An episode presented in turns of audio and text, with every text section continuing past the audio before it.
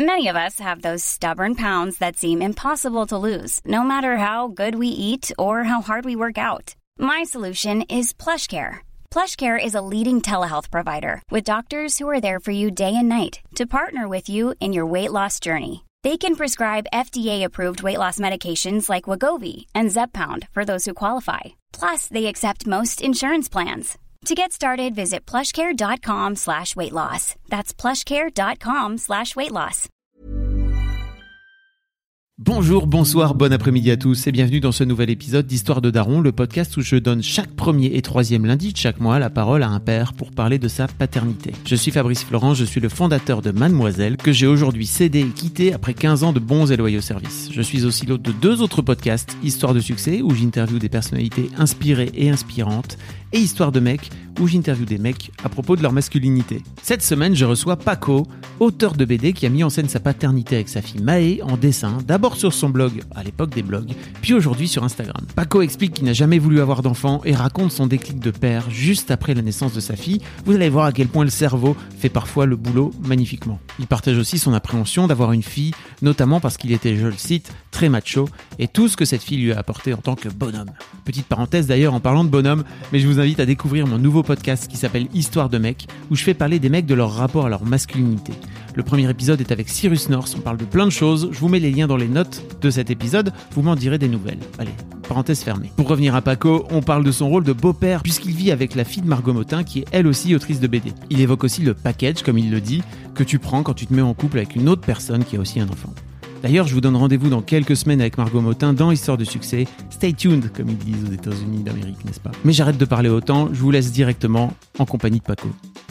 J'ai aucune, aucun a priori, tu sais, je sais pas où on va aller, donc euh, Ok. et puis c'est ça qui va être marrant, je pense. Je réfléchis aussi pendant que je parle. Ouais, mais c'est un... En fait, euh, je C'est une maladie.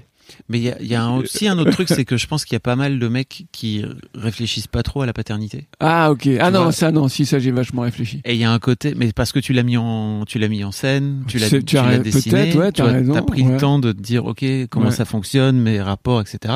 Ouais. Mais il y a pas mal de mecs qui réfléchissent en me parlant, si tu veux, et Ok. qui découvrent des trucs en parlant. Donc, Ah euh, oui, ça, je pense que ça m'arrive. c'est un peu le principe de la thérapie, de toute façon. hein, Ben vois, donc, euh, Je, je peux m'allonger là ou tu veux pas t'allonger? Ouais, c'est que depuis tout à l'heure j'ai envie, mais bon tant pis. je risque de ronfler, ça va être chiant. Ça va être pénible pour tout le monde. Bon, Paco, merci beaucoup d'être, euh, d'être là. Avec grand plaisir. Comment tu te définis aujourd'hui? Tu, tu dis que tu es illustrateur, dessinateur, euh, auteur, de, auteur de BD C'est une euh, bonne question. Euh, euh, Aujourd'hui, je suis auteur de BD parce que c'est ce que j'aime, c'est ce que j'adore, euh, et je dessine aussi euh, beaucoup pour Insta. Donc, mais je suis auteur de BD, t'as raison. Mm. Euh, J'en sors en librairie et je et j'en sors aussi euh, pas mal sur le sur sur Instagram, sur les réseaux. Donc, on peut s'arrêter à ça, ouais, si ça te va. Oui, moi, ça me va. Génial. T'as un parcours un peu particulier de Ouais, d'auteur parce que à la base t'es Pas ça du tout. Ouais. Voilà. Ouais, là-bas, je suis né déjà. donc tu dis bon bah là-bas j'étais un bébé. Donc euh, euh, mon parcours il est effectivement assez. Alors par contre c'est c'est vrai que j'ai toujours voulu dessiner. J'ai toujours voulu être, j'ai toujours, toujours voulu raconter des histoires et toujours voulu faire de la bande dessinée. Mais la vie a, a ça de formidable, c'est qu'elle m'a mis plein de bâtons dans les roues. Euh, ce qui aurait pu euh, m'affaiblir, mais euh, je trouve, il, se trouve que ça m'a renforcé. Mm. Donc, euh, je suis arrivé très tard sur la BD et c'est marrant parce que le lien, tu verras, il est magique. Euh, lorsque la mère de ma fille, je dis bien la mère de ma fille parce que on n'est plus ensemble, Mm. était enceinte et faisait un bébé, ben moi, ça m'a rappelé que j'avais toujours voulu faire de la BD. Tu vois le truc. On parlait de, de thérapie, ça j'y suis, je suis allong- je vais m'allonger dans pas longtemps. Mais avant ça, tu as raison, j'ai fait plein plein de trucs. En, en, euh, j'ai aussi, euh, j'ai été directeur artistique pour la bande dessinée. Est-ce que je voulais me rapprocher un petit peu de ça J'ai monté ma boîte, je l'ai, dirigée pendant 15 ans, ce qui m'a permis. euh, c'était une boîte de com. Donc de bien comprendre déjà comment fonctionnait la communication, ce qui m'a permis aussi de, parce que je, je, je voulais travailler donc avec les institutionnels, mais aussi vachement avec le milieu du divertissement. Donc j'ai appris euh, l'envers du décor, c'est-à-dire que j'ai appris à faire leur com, je leur ai parlé du, du chef de produit au, au directeur de collection. à- Donc voilà, j'ai j'ai pas fait mes classes en tant qu'auteur de BD, tu vois, pendant ces années-là, mais pendant toutes ces années, j'ai appris à gérer du business et puis à discuter avec des intervenants dans ces dans ces dans ce dans cet endroit-là, dans ce, bref, dans ce, je sais plus comment on dit, je suis fatigué, j'ai pas assez dormi, j'ai pas fait mes nuits, et donc, euh, et donc, ce qui fait quand j'ai commencé, quand j'ai décidé d'arrêter euh, cette boîte et de faire vraiment euh, ce pourquoi j'étais, j'étais là sur terre, tu vois, j'avais compris que j'étais là pour ça. Donc quand j'ai arrêté, euh, effectivement, j'ai dû vraiment apprendre le métier d'auteur de, BD. Il y a tout un aspect du métier que je connaissais qui m'a vachement servi, c'est-à-dire savoir comment parler à ces interlocuteurs-là, savoir ce qui est important pour eux, savoir ce que c'est qu'un contrat. vraiment le truc, euh, savoir ce que comprendre qu'un contrat, c'est un acte politique en fait euh, qui crée une dépendance entre deux individus, et, et, et tu peux ne pas accepter ça. Tu mm. peux ne, tu, tu peux obligé de te rebeller mais tu peux obligé de te soumettre. Et comme c'est un petit peu ça mon délire, c'est je veux ni être rebelle mais ni soumis. Donc euh, donc euh, ça m'a permis de construire ça, cet aspect qui était hyper important. Donc je suis pas un grand dessinateur, je suis pas un grand auteur, mais avec le temps ça va arriver. Mais je peux m'appuyer sur des sur la compréhension du système qui m'a permis de hacker un peu certains trucs et d'arriver peut-être plus vite que que d'autres. Mais bon, grand résumé, t'as vu Non mais l'erreur de, réfléchir en, parlant, c'est que j'en rajoute trop. Non non mais c'est pas ça, c'est que on va reparler après de ta de ta révélation de vouloir faire de la BD pendant que ton ex attendait un bébé. Ouais. Euh, mais avant ça, la question que je pose à tous les papas, c'est comment t'en es venu à vouloir devenir papa? Alors ça va être très choquant ce que je vais dire, mais euh, on, on retient notre souffle. Ouais, ouais, ouais, c'est très choquant. Euh, j'ai, je n'ai jamais voulu être papa parce que euh, peut-être qu'on m'avait pas bien montré ce que c'était qu'être papa et, euh, et, je pensais que je voulais pas imposer ça à un enfant. Ah, tu vois, je, ok, voilà, je pensais que j'avais, j'avais le boulot n'avait pas été, le diplôme de papa, je l'avais, j'avais, je l'avais pas, je l'aurais pas parce que j'avais pas fait les bonnes écoles de papa je pense que l'apprentissage c'est quelque chose qui se transmet, donc je mm. dirais que ça on me l'a pas transmis. Et donc pendant longtemps je me suis dit oh, c'est pas ton truc, tu vas vivre tranquille. Même la famille c'est pas mon délire. Je, je, je me voyais euh, finir ma vie, tu sais. T'avais un père qui était pas trop dans le, dans le coin, c'est ça? Ouais, était pas, il était pas trop dans l'air. Il m'a eu très jeune, tu sais, il m'a eu très très jeune, donc. Euh, c'est c'est c'est c'est quand je suis devenu papa que j'ai compris un peu tout le délire, tu hmm. vois que j'ai pu avancer. Que Souvent ça aide. Mais ouais, tu vois, quand tant que j'étais un enfant, même je suis resté même si je suis resté un enfant très longtemps, euh, je pigeais pas et donc euh, effectivement dès que pas forcément dès que je suis devenu papa, mais en petit à petit j'ai compris le délire, j'ai compris. Euh, et puis la chance que j'ai eue, mais beaucoup plus longtemps, c'est que mon père et moi, on s'est, ce truc de ouf, hein, c'est un miracle de la vie, c'est-à-dire que on, on, on s'est vraiment reconnecté après des siècles et des siècles. Donc bon, bref. Mais ça, je, referme ça. Je te disais que, que je voulais pas l'être. Je voulais même pas avoir de famille. Je voulais rester un grand célibataire, alcool sur la table, slip sur la tête, musique euh, tout le temps et tout ça dans une boîte de nuit. Et je me voyais finir comme ça. Tu vois, c'était mon mon idéal de vie. Et puis le lendemain d'une cuite, je suis tombé sur une jeune fille et il se trouve que bah voilà, je, je, me, je, me suis dit peut-être que je devrais réviser un peu ce concept-là. peut-être que cette nana-là, peut-être qu'effectivement c'est peut-être l'occasion de réviser ça. Je pensais pas encore avoir un enfant, mais je me disais tiens, il se trouve que sur Terre il y a peut-être une nana qui me correspond et je, je, me suis un petit, je me suis pas complètement planté, mais je me suis un petit peu planté parce qu'elle m'a pas, elle, elle ne m'a pas correspondu pour toute ma vie, mais elle a quand même été la mère de ma fille. C'est un cadeau de ouf, mine de rien. Euh, surtout quand je voulais pas fêter Noël, tu vois. Surtout quand je voulais pas avoir de cadeau. Donc, euh, donc ça a été assez grandiose. tu vois, c'est, tu vois, c'est vraiment le cadeau. Euh. Donc j'ai, j'ai, j'ai, j'ai Maë. Euh, je suis futur papa. Je l'ai très bien vécu. J'ai juste passé une semaine à boire de l'alcool et à jouer aux jeux vidéo. Quand t'as appris que t'allais devenir... Quand j'ai appris que je vais être papa. Évidemment, c'est de l'ironie. Euh... Non, mais c'est vrai ou pas Que t'as vraiment fait ça Ah ouais, j'ai vraiment fait ça. Ouais, j'ai vraiment fait ça. Je me suis dit, euh... je me suis dit bon, elle est là, c'est la femme de ma vie. C'est absurde de dire non, donc je dis oui. Mais il a fallu quand même que je digère. Mais alors, les neuf mois, j'étais pas papa je sais pas si tu as connu ça, on en parlera après, tu m'expliqueras ça, mais j'ai compris euh, un truc, c'est vrai que euh, sans genrer la paternité ou la maternité, sans genrer ça, en tout cas ce que j'ai vécu avec ma avec, avec mon ex-femme, c'est que elle dès qu'elle a dès qu'elle l'a appris, on sent que tu vois, et parce que peut-être que déjà génétiquement, peut-être que à l'intérieur d'elle, peut-être que les hormones, peut-être que tout ça a fait que ça a déclenché des choses. Je rentre pas là-dedans, je, je, je sais que le sujet est toujours touchy, mais mon interprétation, c'est qu'effectivement, ça a déclenché des choses à l'intérieur d'elle qui font que son, tout son organisme s'est tourné vers la maternité de Mm. manière extrêmement naturelle, extrêmement forte. Bah, déjà, ça se passe en elle, alors que Exactement. Tu vois nous, en tant que père, comme des cons, On voit est pas. en train de regarder, on fait, il se passe. Moi, déjà, en plus, pendant les premiers mois, ça se voit pas Ouais. physiquement. Ouais. Donc il y a un truc, quoi. Et Bah, toi, euh, Bah, pas du tout. Alors, je, je- j'étais pas père. J'étais effectivement protecteur de cette de cette matrice qui, allait, qui allait qui allait recopier une moitié d'elle, une moitié de moi. Tu vois. Donc j'étais, j'avais, j'étais, voilà, je sentais que j'avais un truc à faire dans le délire.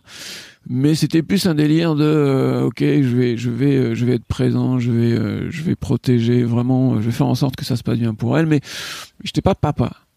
Et je, et, et je l'ai compris quand je, quand je suis devenu papa. Et je t'ai expliqué ça après. Parce qu'en fait, euh, Maë est arrivé, c'était pas vraiment prévu entre vous. C'était pas vraiment prévu. Ok. Voilà. C'est-à-dire qu'effectivement, c'était pas un, c'était pas un pas projet familial. C'est, c'est, c'est. euh, Et puis j'étais pas prêt à ce moment-là, mais la, la vie a, de, a, a quelque chose de magnifique, c'est que soit t'acceptes que c'est plus fort que toi et qu'il y a des choses effectivement sur lesquelles tu tu dois avoir de la volonté, tu Mm. dois avoir du courage, et puis il y a d'autres choses sur lesquelles tu dois lâcher. Et là concrètement, c'était le truc sur lequel je vais lâcher, c'est-à-dire que évidemment que j'étais pas prêt, je n'aurais jamais été prêt. Tu vois, tu, donc tu- tu penses vraiment ouais vraiment. Ouais, ok. Oh oui. Donc si ça ne, si ça ne s'était pas fait comme ça, Ok. parce que en plus je l'ai eu tard et tout, tu vois. T'avais quel âge T'as- Je vois, je vais avoir une... Là j'ai quoi J'ai 53, un truc comme ça. non sérieux, sérieux. Donc euh, je dois avoir. Non non mais c'est vrai. Je te, je vais te montrer mon passeport. Non, mais c'est pas ça. Ah bon, t'es ok avec moi T'es d'accord avec moi fais. Non, mais Oui, je fais un truc de daron. Non, je fais un truc de daron. Alors là aujourd'hui on est en 2020. Maya a donc 16 ans, donc je te laisse faire le calcul. Je dois avoir une quarantaine d'années, une trentaine d'années, une quarante... ouais, je sais plus. Je t'avoue que là c'est trop tôt pour moi. T'étais pas. euh, oui, c'est ça. T'avais pas entre. L'âge moyen, il est à 20. euh, Ah non, ans. j'avais ah non, mais moi j'avais dépassé le game de l'âge moyen. Moi j'étais j'étais déjà ménopausé, tu vois. c'était- fini. donc euh, donc effectivement, je je mets là, c'est toujours pareil, c'est que alors là, donc je te disais que euh, là-dessus, j'ai j'ai la vie a été plus forte que moi et et merci parce que lorsque je suis devenu papa, évidemment, c'est je vais te dire une banalité, mais ma vie a complètement été bouleversée. C'est-à-dire que le corps est là, mais l'univers est différent, quoi. C'est-à-dire que il y a plus rien de pareil. Alors, je vais t'expliquer parce que Attends, avant, Ouais, avant dis-moi. d'a- avant d'aller plus loin, dans- Ouais. parce que je, Je te suis. T'es en train de griller un peu des étapes. Comment Parce que tu dis que justement pendant cette grossesse-là, tu te sens pas papa. non, Euh, pendant toute la grossesse, pendant les neuf mois, les neuf mois. les neuf mois, je suis, je vois bien qu'il y a un alien qui est là. je vois bien que la magie de l'univers est en train de se mettre en place. C'est-à-dire que à partir de deux gamètes, je sais pas, je sais pas si ça s'appelle comme ça, mais il y a, y a un truc qui pousse dans, un, dans, dans, dans le corps de la femme que j'aime. Mais c'est extrêmement virtuel et c'est d'autant plus virtuel pour moi que elle, de son côté, c'est c'est carrément réel. Elle le sent, elle, elle son corps change. Bon, t'as été papa deux fois, donc t'as vécu le truc deux Mhm. fois. Tu, tu vois bien que il y a une mutation euh, complète de la femme. C'est-à-dire que, en plus, elle c'était son premier, donc elle passe de jeune fille à, à voilà, elle prend des rondeurs, euh, elle a des nausées, euh, et puis ça va mieux, elle a la patate, euh, elle a- et puis elle touche son corps et elle, le- elle le ressent. Moi, je touche son corps, je, je, je, je sens, mais je ressens rien. Et je suis pas papa. Mais ça me prend pas la tête en fait. Tu vois, c'est et il y a certaines choses aussi qui sont assez précises qui montrent que je suis pas papa, c'est-à-dire que mm, elle tout est urgent en fait pour le bébé. Tu vois, il faut il faut il faut nidifier, il faut que tout soit là, il faut que tout soit prêt alors que moi pff, urgent quoi, je je ressens rien donc il y a rien d'urgent. On on a dû acheter la poussette trois mois avant comme tout le monde. Moi, j'y allais à reculons, j'avais aucun intérêt alors qu'elle était fébrile. Tu vois, on a tout acheté trois mois avant alors que bon, moi j'y allais euh, pour lui faire plaisir. Tu avais envie de repousser l'échéance, tu penses? Pas du tout. C'est parce que t'étais pas prêt dans ta tête? C'était ni prêt ni pas prêt. C'était, c'était juste. Voilà comment j'ai vécu. Il y a deux individus. Un individu qui est en, en contact direct avec euh, une réalité, qui est euh, bordel de merde. Je, suis- je, je, je, suis déjà maman. Mm. Tu vois, c'est même pas je vais être maman. C'est je vais accoucher, mais je, elle est déjà maman. Et un autre qui est là en train de dire bordel de merde, je vois rien. je, je ne, je ressens rien, je vois rien. Je. Et donc pendant les neuf mois, effectivement, j'étais là, j'étais présent, j'ai j'ai fait tous les trucs de daron, euh, euh, je l'ai suivi au, au cours, euh, mais je le fais de manière un peu cynique, mais tu penses bien que je l'ai vécu avec une grande émotion et une grande fébrilité, mais, mais pas porté vers l'enfant, mais porté vers ce moment et porté vers elle. Et si je dis ça, c'est parce qu'il y a un moment où ça a basculé. Il y a un moment où j'ai j'ai j'ai compris que ça c'était fini, j'étais cramé et j'étais et j'étais père. Cramé. Ouais, non mais non mais mon- mais parce que c'est tu vas voir, je vais te raconter l'anecdote, tu vas voir qu'effectivement tu te rends compte que le cerveau, il a dit on arrête, on disjoncte et on re- et on rebooste, on fait mais mais sur autre chose, sur quelque chose de Mm. différent. Ma fille naît donc je passe l'accouchement, si on reviendra après, mais c'est pas ça. Mais ma fille naît en pleine nuit. L'anecdote marrante, c'est que est-ce que tu connais un mec s'appelle- Est-ce que tu as entendu parler d'un mec qui s'appelle le, le Doc Tu sais, qui qui euh, une vieille émission des années 60, Ah. des années, euh, tu sais, avec Euh, Diffoul. Ça te Diffoul, parle ouais. ça Ouais, bien sûr. Ok. Bah ce mec, c'était le pédiatre de ma fille. Oh, pas le shit. pédiatre, mais la- la- l'accoucheur, je sais pas quoi. Donc euh, l'anecdote, c'est qu'il y a deux anecdotes. C'est que la première, c'est que ce mec sort, j'entends sa voix se retourne, c'est le doc. C'est impossible d'être sérieux, tu vois? le mec qui t'explique que tout va bien pour ton enfant. Elle a- Bon voilà, donc ça c'est le premier truc qui est marrant. Et le deuxième truc qui est marrant, un peu moins pour moi, c'est que donc euh, je laisse ma fille à 2-3 heures du matin, je, re- je prends les couches, je prends tout, je prends les fringues de, de, ma, de, de, de mon ex, je rentre à la maison dans cette baraque, euh, où, dans cet appart où je suis seul, je dors, et je rêve, donc je dors 2-3 heures, et je suis réveillé par un cauchemar. On m'enlève ma fille. Anodin, sauf que je me réveille en sanglotant. Tu vois, gros bonhomme et tout, machin, et je chiale, tu vois. Et là, je- je- j'ai su en me levant que c'était terminé. Tu vois ce que je veux dire Mm. C'est-à-dire que là, j'étais papa. Et pas de manière intellectuelle, genre, ah ouais, j'ai chialé donc je comprends que. Non, j'ai chialé comme un gamin, et il y a une espèce de truc qui s'est ouvert, et. Alors, ça s'était déjà ouvert quand je l'avais vu, mais la fatigue, tu sais, tout Mm. ça fait que. Et là, c'était terminé. Là, j'étais papa. À tel point que il est 4 heures, 4 heures du mat. Le, le, la chambre que mon ex me demande de faire depuis des mois, je l'ai faite en 4 heures. le lit, le truc, le, tu vois, mais de manière animale. Tu vois, c'était maintenant, il était temps maintenant que j'assume ma responsabilité de, de, de père, mais encore une fois, c'est pas intellectuel. Hein. Ouais. Donc je suis là avec les cartons à tout démonter et je, et je monte ce truc en deux heures seul. Ah je, je hurle comme dans la guerre du feu à la fin, tellement content d'avoir fait mon, mon boulot de bonhomme. C'était ça l'anecdote de. À quel moment j'ai su que j'étais père. Et là, c'était fini en fait. Plein de, de réflexes un peu égoïstes, normaux, puisque bon, euh, jamais vécu euh, pour quelqu'un. Tout ça, ça a été petit à petit, ça s'est effacé avec le temps. Marrant. Non, pas marrant. Enfin, normal, non? Je sais pas. Je sais pas parce que je je je, je sais pas comment euh, comment beaucoup de gens, beaucoup de mecs ressentent ça. Je sais pas si déjà beaucoup de mecs ont ressenti ce truc-là. Je sais pas si beaucoup de mecs ont chialé le jour de la, de la naissance de leur enfant Moi, sanglotant. ma race. T'as chialé ta race, mais on est des bonhommes sensibles. Mais l'accouchement. Ah, Donc vraiment Ah, le, moment de la Ah, ouais. rencontre. Alors c'est marrant ce que tu dis. Alors c'est très intéressant ce que tu dis parce que euh, avait une tête euh, un peu un peu trop grosse, donc on a dû faire une césarienne et j'ai Ouais. pas assisté au truc. Ah oui, Peut-être- ok, Peut-être effectivement. Tu vois, Le- comme quoi je, découvre des trucs. La euh, délivrance, et tu vois c'est un moment fou, quoi. Bah ouais. Mais ceci dit, je pense que euh, j'étais prêt, moi. Tu sais, je m'étais préparé. J'avais dans ma tête, j'étais déjà papa, tu vois. Donc Ah ok. et je pense que peut-être Mais intellectuellement émo- ou émotionnellement. émotionnellement aussi. Ah émotionnellement. Ouais. Ok, d'accord. Mais tu vois, ton cerveau, il t'a juste dit, eh mec, je vais t'aider à débloquer un truc. Imagine-toi, on t'enlève cet enfant. Oui, exact. Mais c'est exactement ça. Oui, c'est exactement ça. C'est t'as pas encore. C'est intéressant ce que tu dis. Peut-être que j'étais prêt et je et je et je et je faisais un blocage. Tu repoussais. C'est possible. T'étais Mais- en, train- t'étais en train de devenir le. Peut-être t'étais en train de devenir euh, l'adulte que t'avais peut-être pas envie de devenir en fait. Je te dis ça parce que c'est un vrai truc vrai. qui C'est re- très juste. C'est C'est un très truc qui juste. revient ouais. régulièrement, tu sais, dans les dans les histoires de de, de Daron, dans les interviews que je fais, c'est que t'as un peu ce truc où toi, en tant que jeune homme, tu projettes euh, un truc sur la paternité qui fait que ta vie euh, est désormais terminée, quoi. Oui, c'est très juste ce que tu dis. Ce qui est faux. Ce qui est faux. Ce qui est complètement faux. Elle ouais. est différente. On peut pas dire qu'elle est pareille. Non, non, mais alors c'est marrant ce que tu dis parce que je je- et je vais pas faire genre euh, je vais pas faire de langue de bois ou de ou de, de- ou truc. mais Je, je pense que c'est un moi pour moi j'ai vécu comme un boost en fait. C'est-à-dire qu'évidemment elle est différente, évidemment elle est plus pareille, mais ça n'a. Euh, j'ai pris conscience et je le prends conscience de plus en plus que le fait d'avoir une d'avoir une fille et puis une belle fille, donc deux filles aujourd'hui, ça, ça a ouvert des, des dimensions. Bon, je vais pas faire genre grand romantique, mais ça a ouvert le cœur, la générosité. Euh, ça, ça a cassé un peu euh, l'égoïsme fondamental que j'avais.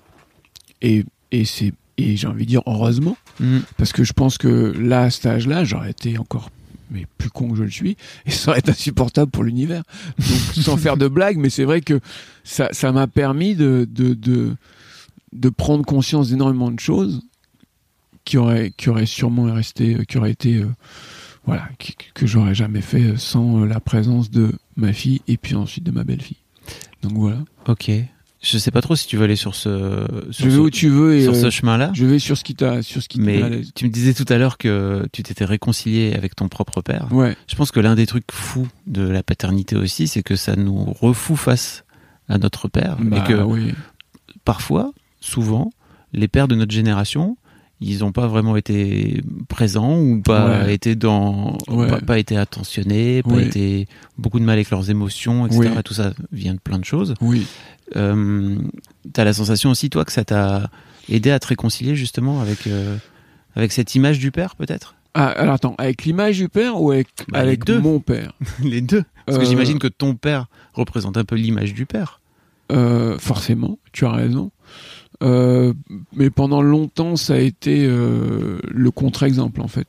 Pendant longtemps, c'était euh, si je veux être un bon père, j'ai plutôt intérêt à regarder ce qu'il a fait et puis faire l'inverse.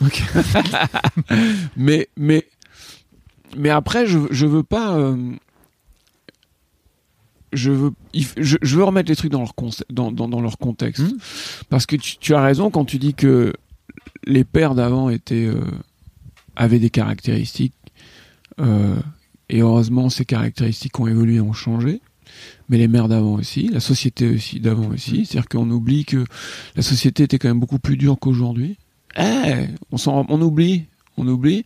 Mais il y avait une dureté, il y avait une dureté sociale. Alors effectivement, aujourd'hui, il y a les gilets jaunes, il y a tout ça, mais il y a beaucoup plus de. On, oublie qu'il y a beaucoup plus de souplesse aujourd'hui.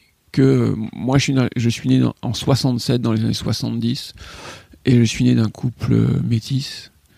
Et je peux te dire que c'est autre chose. C'est-à-dire quand je dis que c'est autre chose, c'est pas en bien. Tu Ouais. vois C'est-à-dire que, c'est-à-dire qu'aujourd'hui, tu te balades dans la rue, tu vois des couples métis. Il y a aucun, il y a aucun souci. Si tu peux tomber sur deux connards, mais fondamentalement, c'est pas un souci. Il peut y avoir des difficultés, mais c'est pas un souci. Pour mon père et ma mère, se balader dans la rue main dans la main, je veux dire, c'était, c'était pas la même blague. hein.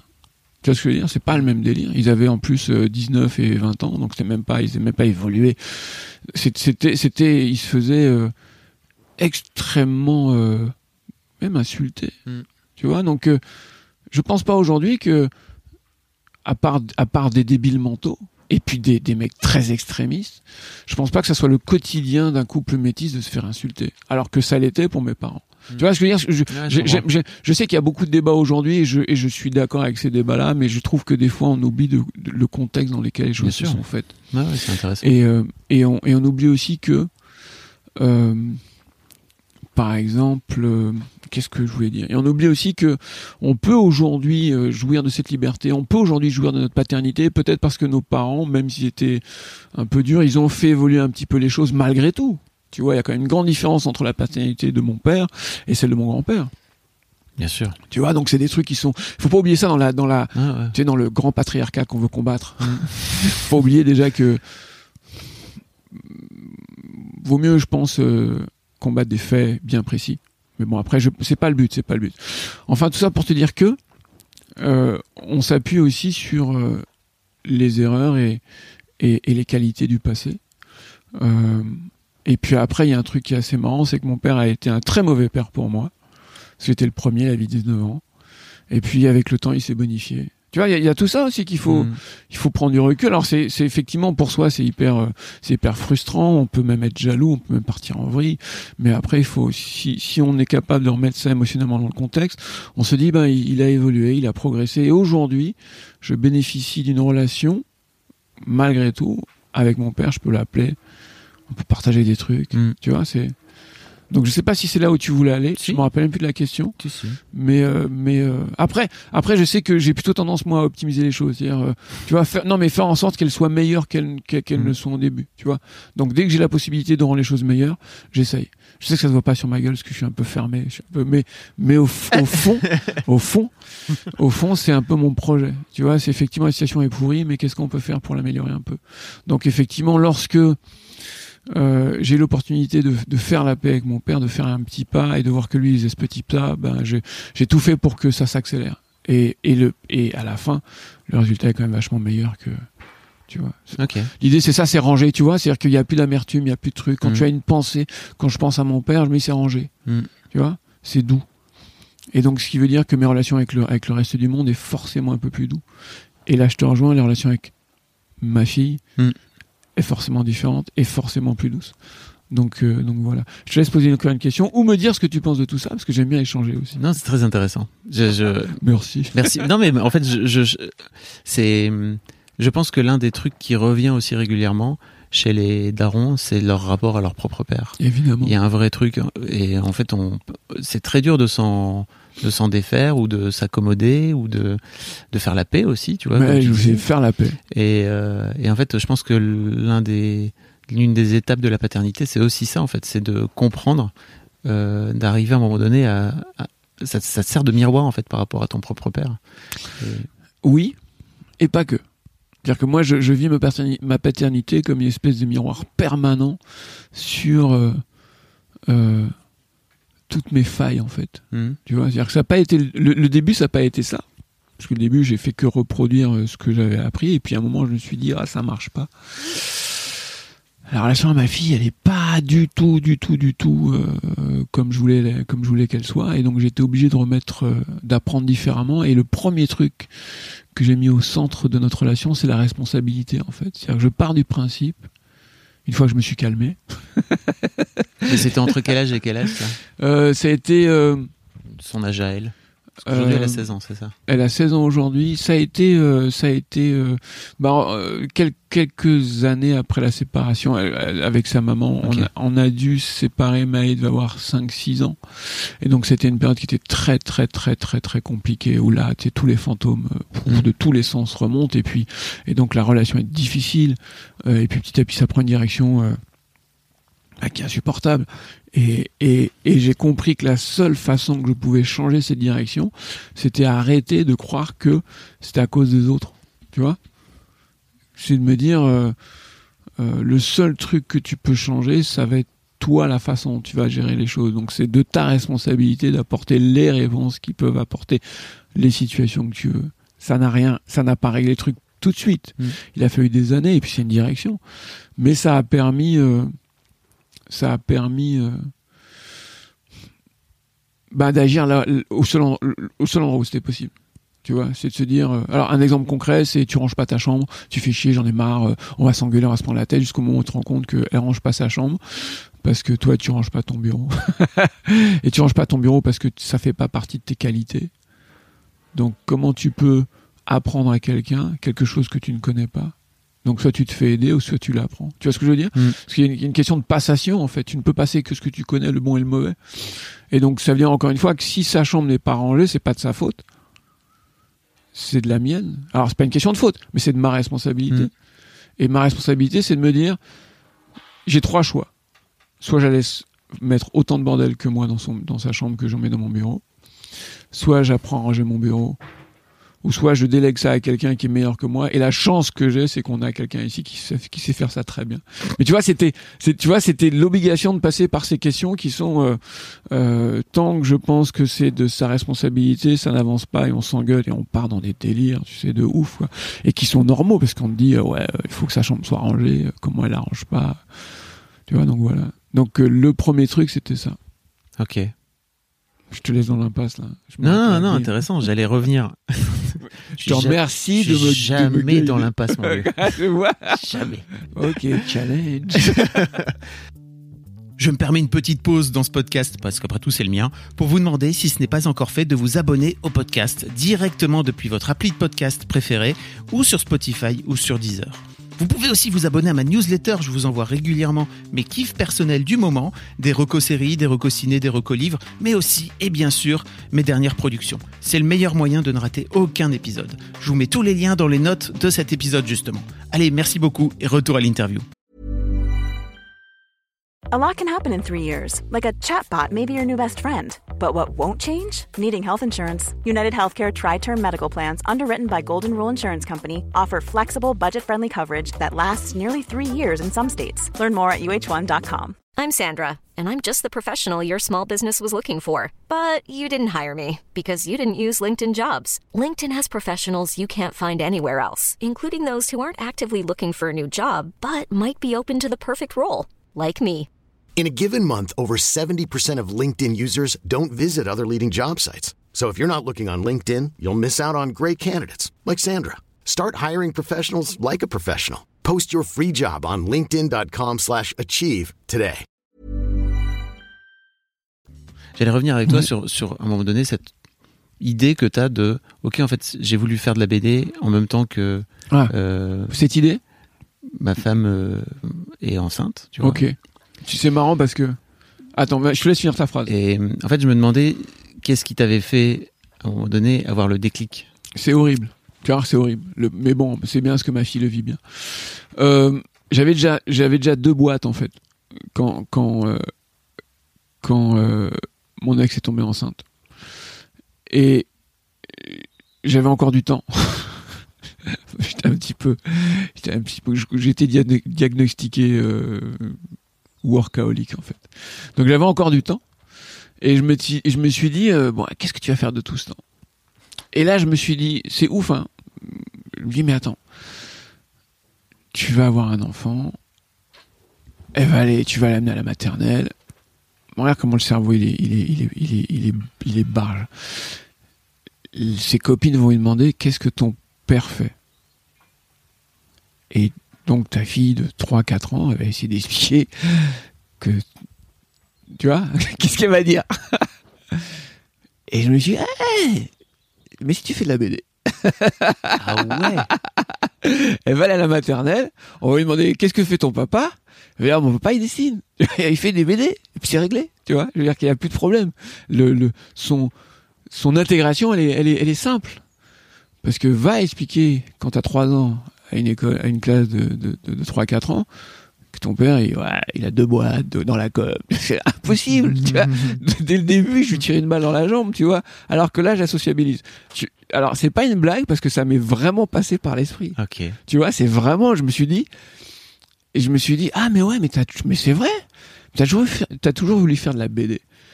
Et donc, c'était pas seulement euh, comme ça superficiel, parce que c'était aussi me dire, euh, euh, tu vas avoir une enfant qui va naître, euh, parce qu'en fait, c'est ça le débugage psychologique. C'est, euh, vas-y, remets-toi une boîte dans le dos, remets-toi une boîte sur les épaules, et puis fais bien en sorte de jamais être chez toi. Tu vois ce que je veux dire? Fais bien en sorte de pas être là pour ta fille, pars bien sur cette direction. Et je pense qu'inconsciemment, mon cerveau m'a dit, bah, trouve un truc qui fait que tu vas pouvoir le faire chez toi. Et donc, j'ai passé euh, une journée par semaine à la maison à dessiner, tu vois? Et donc, c'est comme ça que petit à petit, le truc s'est mis en place. Voilà l'idée. Ah, je pensais, tu vois, je pensais qu'il y avait un truc de. Je pense qu'il y a pas mal de, de, de pères qui créent des trucs en même temps que, que leur femme est en train de créer un enfant, tu vois. Mais c'est ça aussi. C'est ça aussi. Mais ça, oui, ça se, re- ça c'est.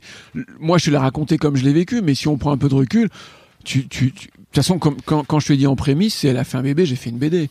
C'est une histoire de se mettre, tu sais, euh, t'as vu, on, on crée tous les deux quelque chose de Mhm. nouveau, quoi. Tu vois, donc euh, évidemment, je, je te rejoins là-dessus. Ok. Dis-moi en plus. Qu'est-ce qui t'intéressait En fait, euh, je, je cherchais à comprendre un petit peu le, le pont entre. Je, dé- je décide de dessiner, de me mettre au dessin, tu vois, de me mettre à la BD, et je me dis que je vais mettre en scène et que je vais dessiner le fait d'être père. Ça s'est pas fait tout de suite, en fait. Ouais. J'ai commencé à faire de la BD parce que je c'est ça, ça que je voulais. Et il a fallu euh, les, les premiers temps c'est des temps tu sais c'est des c'est des troncs communs en fait. C'est-à-dire que avant de te spécialiser que tu le veuilles ou non t'essayes plein de trucs. Et donc je j'ai un petit peu fait ça la la première année. Les premières années un ou deux ans j'ai sorti un truc.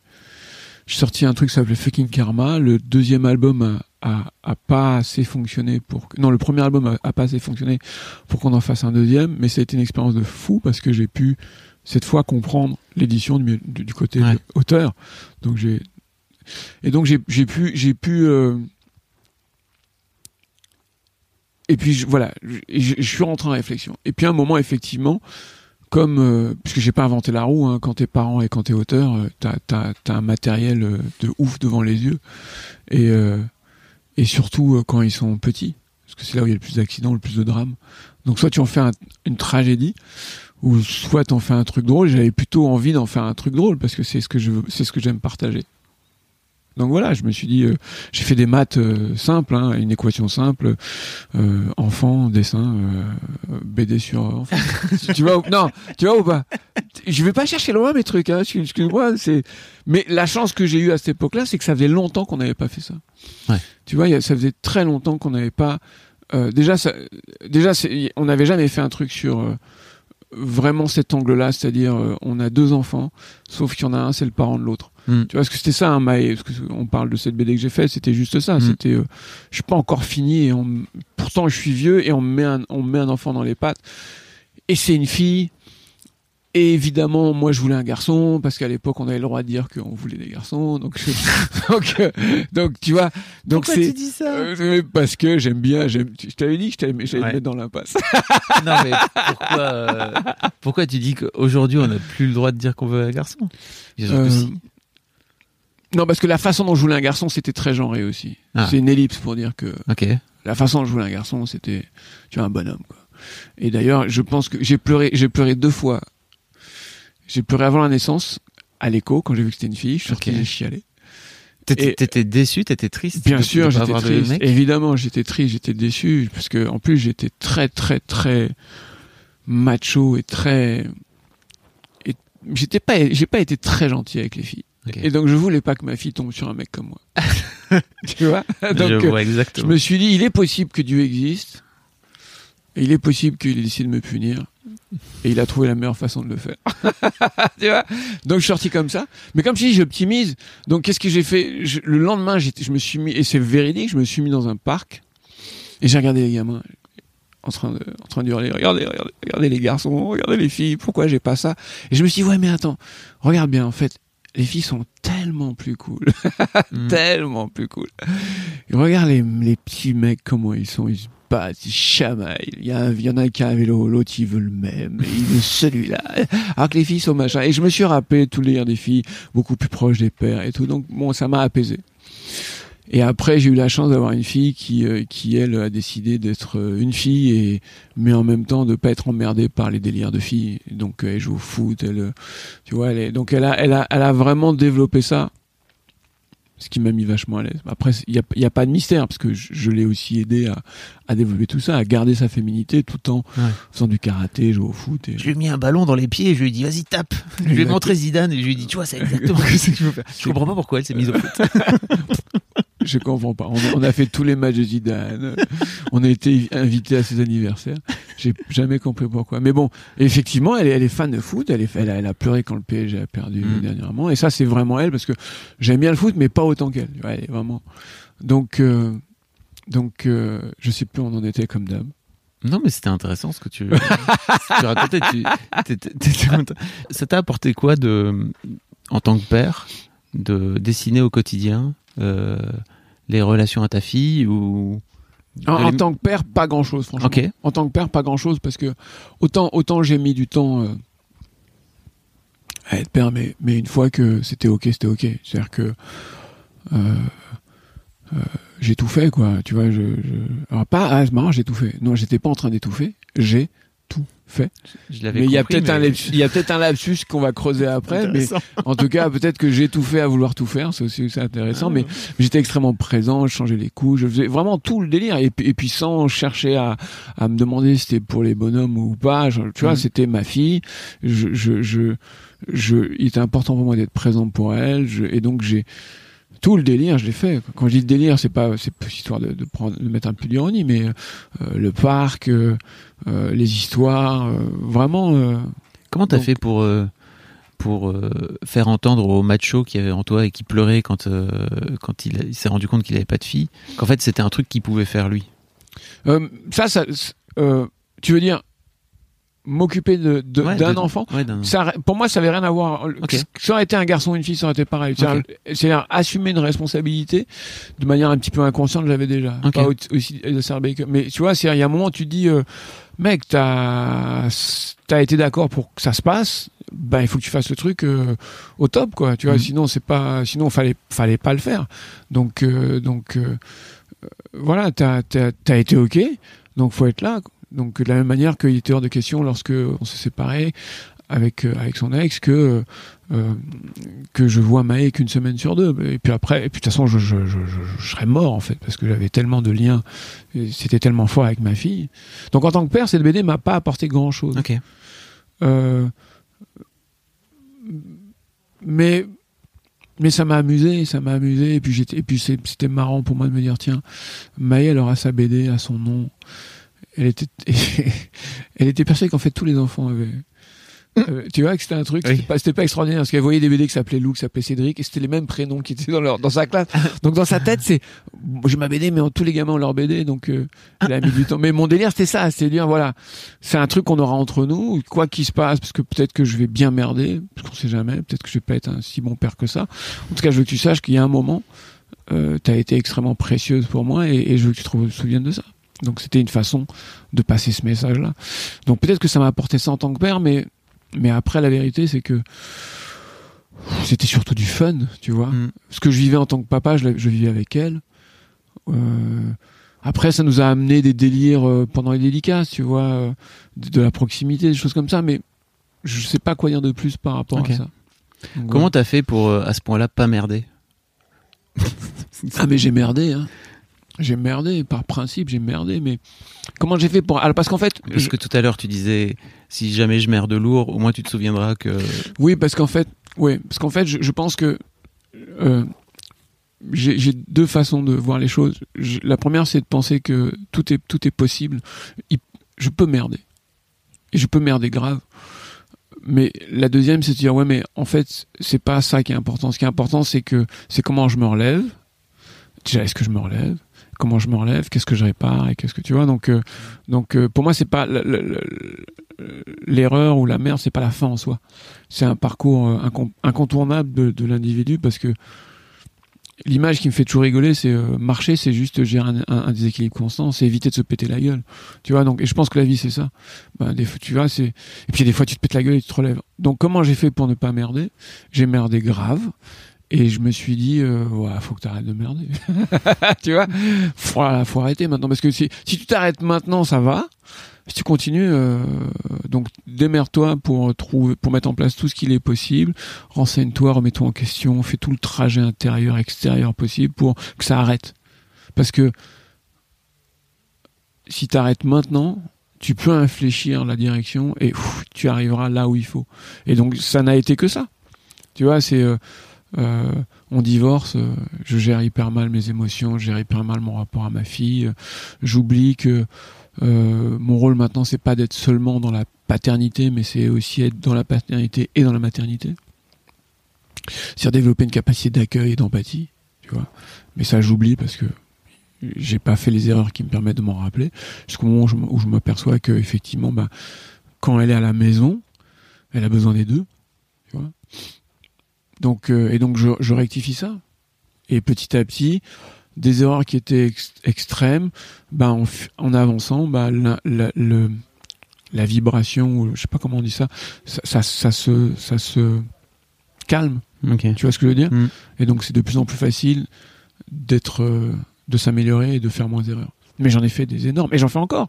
Elles sont moins catastrophiques qu'avant, et, et, et, et, et celles que je ferai demain seront encore moins catastrophiques qu'aujourd'hui. Mais c'est accepter qu'on en fera et accepter qu'il faut les réparer. En tout cas, j'ai pas d'autre solution. Ok. Ou alors l'alcool, la drogue et la vente d'enfants, mais je suis pas sûr que ça soit la meilleure Pas solution. non plus, je pense. Pas non plus le meilleur délire en tant que père. Donc voilà. Est-ce que tu as la sensation que le fait d'avoir une fille t'a apporté à toi, avec le recul? Imagine sur Terre 2, euh, Paco a un garçon. Euh, À quel point euh, Paco est un mec euh, sur Terre 2 est un mec différent du Complet. Paco aujourd'hui? complet, Mhm. complet, complet. Mais de toute façon, je me rends compte que j'aurais pas pu avoir de filles. Euh, pardon, truc, de ouf. Coucou Mec, il, a, il, a, il a deux, fi- il vit avec deux filles et une femme, tu vois. Et en fait, mec a- est tu vois, entouré de là, le, cerveau, il disjoncte. là, Paco de vient d'arriver, il dit, eh, eh, tu peux pas avoir de filles, mec. Nous, là, on est qu'avec des bonhommes, on s'éclate. Franchement, wouh, délire.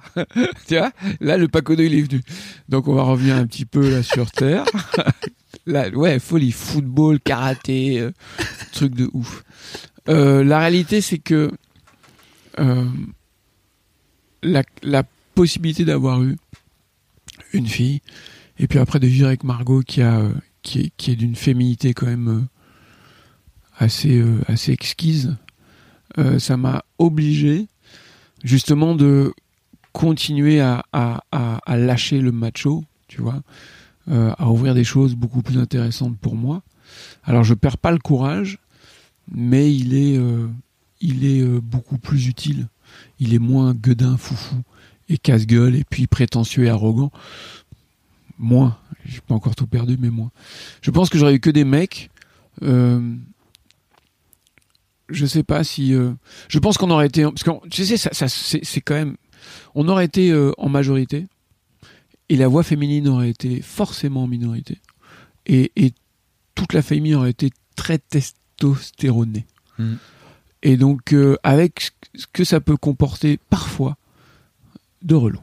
donc, euh, donc, euh, donc, je, je sais pas si ça se passe toujours comme ça, mais j'ai une super anecdote qui, qui, j'étais en Espagne et j'étais là avec mes deux filles et ma femme et en face, je voyais une femme avec ses deux fils et son mari et elle me regardait genre, qu'est-ce que c'était du non verbal dans les yeux Mm. et, et elle me regardait genre, mais quelle chance vous avez. et moi j'ai, vous êtes sûr Elle me disait, ouais ouais. J'ai dit, bah ok. tu sentais que la, la meuf là, sa semaine avec ses avec ses trois bonhommes, et tu sentais qu'elle les aimait, mais que c'était trop. tu vois, c'était trop intense. J'ai j'ai j'ai j'ai pas ça. Alors après j'ai appris à m'adoucir, appris à gérer ça. Donc je pense pour répondre à ta question, parce que tu avais une question très précise, je pense que ça aurait été deux êtres totalement différents. Je suis pas sûr que l'autre aurait été meilleur. C'est pas une généralité, c'est vraiment moi. Parce que je pense qu'effectivement, dans d'autres familles, dans d'autres couples, ça peut se passer différemment. Mais pour ma part, si j'avais eu deux garçons, oh, ça, aurait été un, ça aurait été un camp de. Ça aurait été chaud, quoi. J'ai pas, j'ai pas, j'ai pas l'image, mais tu vois, ça aurait été le bordel. Surtout pour euh, la maman, elle aurait été. Enfin bref. Donc voilà. Et à tel point qu'aujourd'hui, je sais pas si j'ai envie d'un garçon. Bon, ça, se- ça, ça se, la question se posera plus. Mais euh, je préfère. Mais c'est vrai que autant je suis d'accord pour avoir des petits-fils et des petites filles, autant avoir un garçon, je sais pas. J'ai tellement de plaisir à vivre avec mes filles que que voilà. Après, euh, c'est pas. Il y a, c'est pas, il y a aussi des trucs chiants, mais bon, bref, on va passer là-dessus. Et quand tu dis avec tes filles, tu parles de la De de ta belle-fille donc qui est de Lou qui est ma belle-fille et de Maë qui est ma fille. Ouais. Voilà. Oui, parce que ça aussi, ça a été un délire. hein. J'allais t'en parler. C'est, euh, c'est aussi une c'est- Il y a une responsabilité à assumer aussi. C'est-à-dire que très rapidement, je me suis euh, rendu compte que il y a un package en fait. Mm. Mais il y a un package euh, et il faut en avoir conscience. Que Tu veux dire il y a un package avec Margot. Ouais, Quand avec, tu te mets en avec avec Margot. et- Margot. ouais, quand, si, si, tu, si tu te mets en, alors, moi, si je me mettais en couple avec Margot et si je l'aimais, je pouvais pas dire, ok, toi, je t'aime. Mais ta relou de fille là. Ah, tu vois, je prends pas. Ou je prends, mais je fais croire que je prends, mais en fait, tu vas bien voir que je prends pas. Ouais. C'était, pas- c'était, c'était impossible pour moi, tu vois, d'avoir ce truc-là. Donc, c'était vraiment, encore une fois, à chaque fois une remise en question de, oui, c'est pas ta fille. Non, tu es pas son père. Mais tu dois avoir autant d'amour, de respect, de considération pour cet enfant que, tu vois, l'image qui était très simple pour moi, c'est que tu l'as adopté. Tu vois ce que je veux dire? C'est pas de ton sang, mais tu l'as adopté. Donc tu as autant de responsabilités qu'avec euh, avec une petite différence, c'est qu'elle a un père. Donc euh, il y a une limite toujours à, bien respecter. Euh, mais ça, mis à part, voilà, c'est je l'ai adopté. Donc j'aime sa mère, je l'aime et il n'y a pas de question qui se pose. Et, et, et voilà. et, et j'avais même une formule dans ma tête que je vous ai tournée parce que il est possible qu'un jour cet enfant me dise tu es pas mon père et je sais exactement quoi lui dire. Je dis non, je suis pas ton père, mais je suis l'adulte dans cette maison et je t'aime et tu es sous ma responsabilité. Donc voilà pourquoi je fais ces choix-là. J'ai tellement le répéter qu'on n'a jamais eu besoin d'avoir cet échange-là. Mais tu vois, c'était, c'était l'idée, c'était de me dire, euh, voilà le cadre, quoi, voilà le cap en fait. Et, euh, et, c'est, et donc, c'est pas parce qu'on a le cap que ça rend les choses plus simples, mais au moins on sait vers où avancer. Et donc quand, quand, quand ça partait dans tous les sens, parce que ça part dans tous les sens, eh ben je pouvais toujours dire ouais mais attends avec Margot surtout, et Doudou le cap il est là, hein. donc Mm. euh, donc euh, on n'y arrive pas, ça va c'est difficile, mais c'est vers là qu'il faut qu'on tende. Et la chance que j'avais, c'est qu'elle était d'accord, donc on a pu vraiment avancer là-dedans. J'allais dire, ça a été simple la, le, la, la Non, rencontre avec elle, non? Non, c'était hyper dur. Ouais. C'était hyper dur. Elle avait quel âge euh, quand. euh, Ah, je sais plus, elle avait. Je sais plus, d'avoir 3-4 ans. La rencontre, parce qu'on était amis avec Margot avant. Ouais. Tu vois, donc euh, je, la, je la voyais comme ça. Et puis après, je pense c'est deux ans après que Ouais. qu'on me l'a dit voilà, c'est ton nouveau papa. Non, c'est pas vrai, je blague, on n'a jamais, on jamais dit ça, mais où elle a compris qu'il y avait un truc chelou avec ce mec. donc, euh, donc non, ça a été, ça a été dur parce que et parce que euh, il y a des fois dans des dans des dans des couples, tu- des fois tu, tu es avec la bonne personne quand la bonne personne te permet de progresser, d'évoluer. Mais parfois progresser, évoluer, bah ça veut dire que tu laisses des, tu vois, tu laisses des plumes. hein. Moi, je vois cette image, c'est deux cailloux, tu sais, qui se, qui se, qui se frictionnent jusqu'à ce que ça se, je sais pas si, tu- si ça te parle Mm. ou si tu l'avais déjà entendu, mais c'est vraiment cette image-là pour moi le couple. C'est un moment, c'est voilà, on, on prend une forme plus douce en se frictionnant. Le problème, c'est que des fois la friction, elle fait, elle fait super mal. Et la chance qu'on a avec Margot, c'est qu'on a dépassé justement ces premières frictions qui étaient extrêmement douloureuses.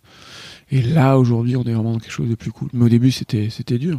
L'avantage, c'est que, bah, on s'améliore. Enfin, pour moi, tu vois, c'est vraiment l'idée, c'est que, ok, euh, je perds des trucs, mais je gagne des trucs qui n'ont pas de prix, donc, euh, donc voilà. J'ai une dernière question. Cool. Mais euh, avant ça, est-ce qu'il y a des, des sujets dont je t'ai pas dont je t'ai pas causé et dont tu aurais bien aimé causer en tant que et notamment sur la paternité? Euh, non, parce que en fait, euh, euh, je pense que lorsqu'on est euh, daron ou daronne, euh, on a envie de conseils mais pas de leçons. Et j'ai peur que, en abordant moi-même, tu sais, un sujet, j'ai peur que ça devienne dogmatique et normatif. Je peux me planter, mais j'ai peur que si c'est moi qui je vais défendre un truc, tu vois ce que je veux dire? Ouais. alors qu'en fait, euh, je préfère vraiment répondre à tes questions et puis et puis euh, ou répondre aux questions plutôt que dire euh, moi j'ai j'ai vécu ça donc voilà ce que je veux transmettre à l'humanité c'est ça. Je préfère le faire. Tiens, mais j'ai plus de voix. Je préfère le faire c'est une question que. Non, je pense que t'as. De là où je suis, j'ai tout, j'ai tout, j'ai tout. euh, Après, c'est la deuxième interview qu'on fait, Ouais. et ça fait partie des meilleures interviews que j'ai. que Je Ah sais ouais pas comment tu fais. Trop bien. Je sais pas comment tu fais. Voilà, c'est un don. On a tous un talent. Tu dois en avoir plusieurs, et un de tes talents, c'est ça. Ah merci. Donc, mais je te dis en toute sincérité. Donc, euh, je suis à ta disposition. en fait. tu vois, donc euh, vraiment, toi qui choisis. Euh, non, on a, on a parlé de plein de choses. Euh, la dernière question que je pose, c'est Ouais. imagine euh, Maë retombe sur cette euh, interview dans 10 ans. Oui. Euh, elle aura donc 26 piges. Qu'est-ce que tu as envie de lui dire? Oh, mais ce qu'elle sait déjà, mais qu'il faut que je répète tout le temps.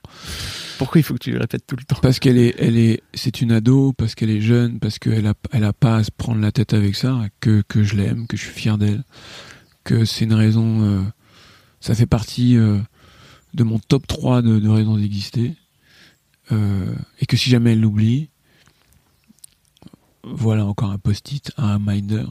Non, ce que, je- veux lui dire en fait, mais elle le sait, c'est euh, tu vas vivre ta vie en toute autonomie, en toute responsabilité. Sache que quoi qu'il arrive, tu pourras revenir à la maison sans jugement, juste avec on t'aime et, et. Bon, voilà, ça c'est. Je ne fais que, lui- que lui dire là ce que je lui ai répété euh, toutes ces années. Il y a un Je truc vois. de transmission qui m'a l'air très fort chez toi. Euh, Et ça me rend perplexe en fait que. Alors je sais pas quel. Tu veux creuser ça? Je sais pas, non mais je sais pas quel mec t'étais quand t'étais plus jeune et que t'avais pas envie d'enfant, tu vois. Ouais. Mais j'ai un peu la sensation que t'as vraiment, en tout cas aujourd'hui, t'as vraiment ce truc de, de transmettre, tu vois. On était euh, petit spoiler, mais euh, on a fait une interview euh, de, de- euh, sur plutôt sur la carrière avec Margot, Ouais. et elle me parlait beaucoup de tout ce que tu, tout ce que tu lui avais apporté. Euh, et j'ai un peu la sensation que tu es un peu dans ce même dans ce même truc avec ta avec ta fille. Ça me questionne un peu sur qu'est-ce qui faisait que t'avais pas envie, tu vois, quand tu étais plus jeune, de d'avoir ce de transmettre ça, tu vois. Il y a deux raisons, peut-être trois, j'en vois deux. La première, c'est que j'ai mis du temps à comprendre quels étaient mes talents. Mhm. La deuxième, c'est que pour pouvoir transmettre, il faut avoir quelque chose à transmettre. Et la troisième, c'est que je pense que je pense que la, la- la chose qui me paraît la plus importante à transmettre, c'est soyez heureux. Et pour ça, il faut beaucoup de sagesse. Tu vois? Donc, euh, je pense que le temps m'amène justement la capacité d'être de plus en plus sage et de comprendre que la seule chose que je peux transmettre aux gens, c'est kiff your life and be happy. Le reste, c'est, tu vois, c'est, c'est, je sais pas, ça, ça, peut remplir des journées, mais je sais pas si ça les remplit aussi bien que là où t'es, mais kiffe. Donc si je veux transmettre quelque chose, c'est ça. Mais, ça, mais selon la personne, ça passe par différents biais. Ok. Tu vois, donc c'est, ça, l'idée. On est chez vous là, et tout à l'heure, euh, je me suis permis d'aller aux toilettes, et il y, a- il y a Sénèque. qui- Ouais, bah énorme. Énorme. C'est pas la phrase la plus folle que t'aies pu lire cette journée aujourd'hui. Au moins Si, aujourd'hui. D'une manière générale, je trouve que tout ce que fait Sénèque est, est, est fabuleux. Mais là, on est sur l'essence même de, de, de l'existence, en fait. Alors ici Fabrice, je vous fais un petit intermède parce que forcément vous n'avez pas vu la phrase en question euh, dans les toilettes. Donc c'est une phrase de Sénèque qui a été complétée par Montaigne, notamment autour de la métaphore maritime. Donc il dit Être heureux, c'est apprendre à choisir, non seulement les plaisirs appropriés, mais aussi sa voie, son métier, sa manière de vivre et d'aimer. Choisir ses loisirs, ses amis, les valeurs sur lesquelles fonder sa vie. Bien vivre, c'est apprendre à ne pas répondre à toutes les sollicitations, à hiérarchiser ses priorités. L'exercice de la raison permet une mise en cohérence de notre vie en fonction des valeurs ou des buts que nous poursuivons. Nous choisissons de satisfaire tel plaisir ou de renoncer à tel autre parce que nous donnons un sens à notre vie. Et ce, aux deux acceptions du terme. Nous lui donnons à la fois une direction et une signification. Parce qu'en fait, quand tu as trouvé un sens à ta vie, et le mec, il te dit exactement sur quoi peut. Alors, ma limite, c'est que je suis encore en réflexion parce que j'aime les trilogies. Je pense que les choses se, se stabilisent lorsqu'il y a trois piliers. Peut-être que c'est idéologique, hein, j'ai pas encore. Et, je, et ma difficulté avec cette phrase que je trouve assez unique, c'est qu'elle ne repose que sur deux piliers. Peut-être qu'il en manque un troisième. Peut-être, je sais pas. Mais effectivement, se dire que c'est euh, la signification, la direction, c'est ouf. Et que tout ça, c'est résumé à dans un mot. Bah, euh, quand tu comprends ça et que tu essaies de l'appliquer au quotidien, euh, et sans faire de la philo, parce que moi, je, je, je suis pas un philosophe. Hein, c'est- pour moi, c'est un ingrédient euh, que j'utilise pour avancer dans la vie. Donc, euh, mais sans faire de la philo, tu dis ah ouais, ok, donc, donc si je, je peux sortir de mes de mes frustrations, de mes difficultés, en m'interrogeant sur où est-ce que je vais et qu'est-ce que ça veut dire. Hmm. Et ça, tout le monde peut le faire, hein, à n'importe quel niveau. Donc euh, c'est bien de le mettre au chiotte, je trouve. tu vois, c'est là où tu dis eh, où est-ce que je vais et quel sens ça Ok. je vois mieux ce qu'il dit. Et toi, comment tu vis ça? Parce que si ça t'a interpellé, c'est que t'as, c'est que t'as eu euh, une, une, une relation avec Sénèque. Euh, ouais, j'ai découvert Sénèque il y a quelques temps, en fait, Ouais. euh, il y a quelques années, Ouais. et tout le stoïcisme qui va Ah autour, ouais, en fait. Et une fois que tu comprends ça, en fait, je me suis rendu compte que c'était des trucs que je faisais très, ouais, très empiriquement. exactement. Et euh, en fait, quand euh, j'ai remis les trucs ensemble, tu vois, que j'ai découvert après euh, euh, bah, Marc Aurel aussi, qui a, bah, qui a puis, les- le, jour- le journal de Ah Marc Aurel qui est quoi. À cette époque-là, le gars, il tripait déjà là-dessus Ah ouais, ok. C'était le, en gros, le mec était à l'époque le maître du monde. Hein. C'était l'empereur, euh, l'empereur de, l'empire romain. Et euh, en fait, quand tu quand tu découvres tout ça, que tu lis tout ça à la, et que tu te rends compte à quel point c'est toujours moderne aujourd'hui dans notre société Et, actuelle. et, et malgré tout, bienveillant et responsable. Quand tu remets ça dans le contexte de où il y avait quand même des esclaves, Bah oui. tu dis que malgré ça, le gars, il avait, il avait une vista, quoi. Il était, tu vois, ouais. Mais dis-moi en plus, j'arrête pas de te couper. Donc Non, ça t'a, Ouais, Ça voilà, ça m'a énormément marqué, ça m'a beaucoup aidé. euh, Tout l'aspect, euh, il y a des choses sur lesquelles il faut savoir lâcher prise, Carrément. euh, parce que c'est notamment pour la pour tout ce qui est paternité, quoi. C'est un vrai, vrai truc. Ou est-ce que, oui, qu'est-ce qui a, qu'est-ce qui a un sens Mhm. et, et surtout euh, comprendre que pff, on n'a pas tous le même sens, mais si on a trouvé le sien, c'est plus facile d'avancer. À mon, c'est comme ça que je vois les choses. Mhm. Donc, et après, c'est pas définitif. Parce que le sens, moi je sais que le sens quand j'avais 8 ans c'était monter sur des cerisiers et me gaver de cerises. Je suis pas sûr qu'aujourd'hui ce soit le même délire. Tu vois, le sens de ma vie, il est, tu vois, ah, on va en acheter. tu vois? Donc C'est euh, moins compliqué. c'est moins compliqué. Donc c'est ça aussi qu'il faut, il faut, il faut retenir. J'ai peur qu'on passe notre après-midi à discuter parce que tu es euh, extraordinaire. Oh non, mais arrête, c'était c'était super de discuter avec toi. Mais- je Vraiment. pense qu'on a fait le tour, à moins que tu aies des Oui. trucs à me dire sur ta paternité. Non, c'est bon pour moi. c'est pas mon interview, c'est la tienne. Merci beaucoup, Paco. Fabrice, je te remercie À plus. énormément. À très bientôt. Salut. Ciao. Merci beaucoup pour votre écoute. Avant de nous quitter, si vous avez aimé ce podcast et cet épisode, merci de lui mettre un commentaire sur Apple Podcast et 5 étoiles de préférence. C'est le meilleur moyen de le faire connaître. Vous pouvez faire comme Joel Esquimau qui, le 11 août 2020, a mis 5 étoiles en disant Arrivé ici en cherchant des informations pour la naissance prochaine de ma fille, je suis tombé sur un podcast qui change la vie. Je le conseille aux futurs papas, mais aussi aux autres. Les histoires sont intéressantes pour la vie. Merci d'avoir lancé cette super initiative et merci à tous les darons qui partagent leurs opinions et leurs histoires. Un grand merci à toi et vous aussi vous pouvez faire pareil. Vous vous rendez sur Apple Podcast et vous cherchez Histoire de Daron directement dans l'appli ou sur votre ordinateur. Merci à vous et rendez-vous tous les premiers et troisièmes lundis de chaque mois à partir de 6h du matin pour un nouvel épisode d'Histoire de Daron. Un grand merci à vous pour votre écoute. Even when we're on a budget, we still deserve nice things. Quince is a place to scoop up stunning high-end goods for 50 to 80% less than similar brands. They have buttery soft cashmere sweaters starting at $50, luxurious Italian leather bags, and so much more. Plus, Quince only works with factories that use safe, ethical, and responsible manufacturing. Get the high-end goods you'll love without the high price tag with Quince. Go to quince.com slash style for free shipping and 365-day returns.